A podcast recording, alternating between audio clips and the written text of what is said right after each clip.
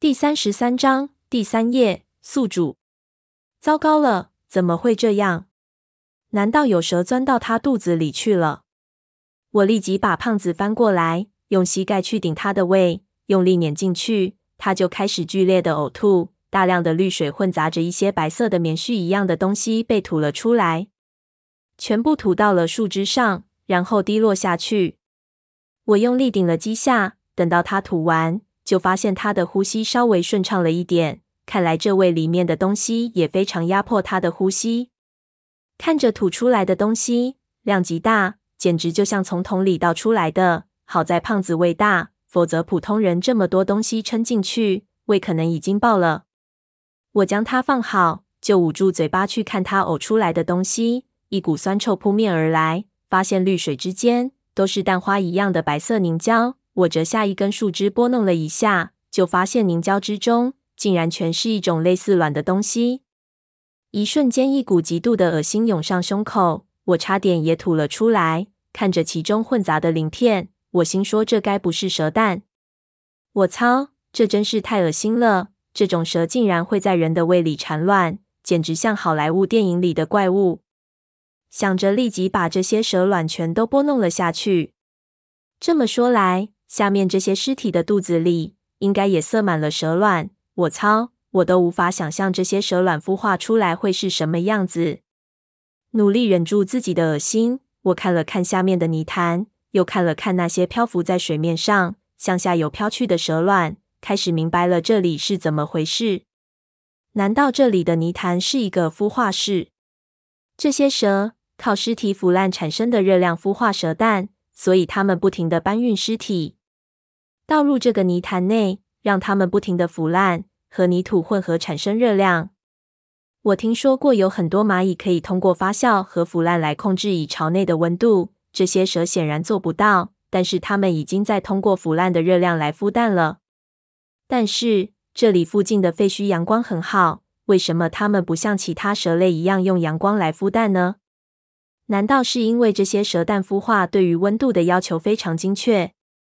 想想不对，我想到一个可能性：如果没有那几场大雨，这个泥潭中不会有水，最多是一片烂泥沼。那么胖子摔入到里面，要很长时间才会死。那么他的体内的温度会维持到他完全死亡。这也许就是胖子现在还没有死的原因。那些蛇只想麻痹我们，不想杀死我们，就是为了用我们体温孵蛋。我知道有一些进化的非常高级的蛇。它们的蛋在体内已经孵化的差不多了，生出来只要一到两天稳定的温度就会孵化。难道这里的蛇就是这种意思？那好在下了这场大雨，否则我刚才已经摔进小蛇堆里了。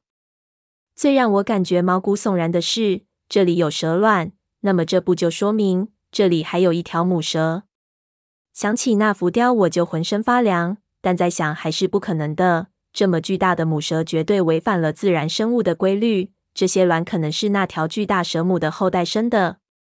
胖子肚子还是有点胀，不知道里面还有没有这些东西。我觉得保险一点，还是让它全部吐出来的好。于是我扶起胖子，扣住他的喉咙，让他继续呕吐。但是他接下来呕出来的都是发绿的水，最后就成了干呕。我相信应该是没了。再有就应该过了味了，那就只能让它拉出来了。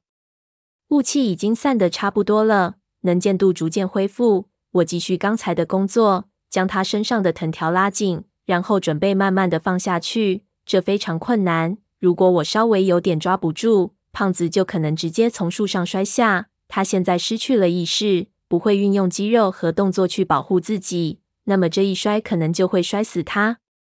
所以。必须把藤蔓的长度控制好。我把一切准备妥当，然后用矿灯照射树下。这棵大树长在泥潭的边上，弄得不好，可能放下去就直接摔回泥潭里。前功尽弃，一定要选一个好地方。矿灯一照到树下，我就愣住了。只见树下一片迷蒙，竟然看不清楚地面。手电照过去，好像照在一团混沌上。这真是有鬼了。刚才我没有用矿灯去照，就用矿灯的余光都能看到地面模糊的影子，怎么现在反而看不到了？难道雾气又浓了起来？可是为何只浓在地面附近的部分？仔细一辨认，我就发现原来是这泥潭中不知道出了什么变化，从水中蒸腾起了一股黑气，已经笼罩了整片水面。其中的尸体若隐若现，在黑气中竟然好像动了起来，